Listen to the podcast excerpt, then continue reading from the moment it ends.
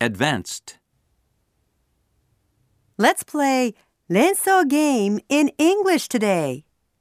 You'll work with a person next to you. All right?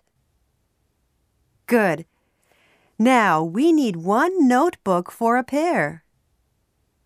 First of all, I'll give you some examples.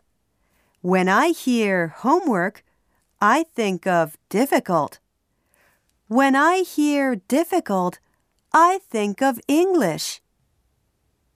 When you hear English, what do you think of? Any idea?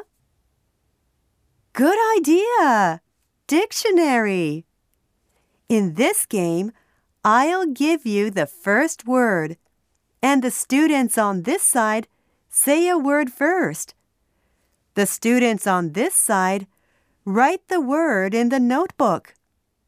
Then, for the next word, switch your roles, and so on. Okay? When you say a new word, use this phrase. When I hear da da da, I think of da da da.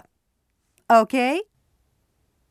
Make sure you write down all the words both of you say in your own notebook, like this. Do this as quickly as possible. Okay? Are you ready now? Now let's start the game. My first word is summer. Please begin. Too bad, but time's up. How many words did you write together? Count the words in your notebook. If your pair has more than 10 words, please raise your hands. More than 15? Great! Taro and Hanako, how many words do you have? Good job! Can you read out the words for us? Thank you. Everybody, today's winners are Taro and Hanako. Give them a big hand.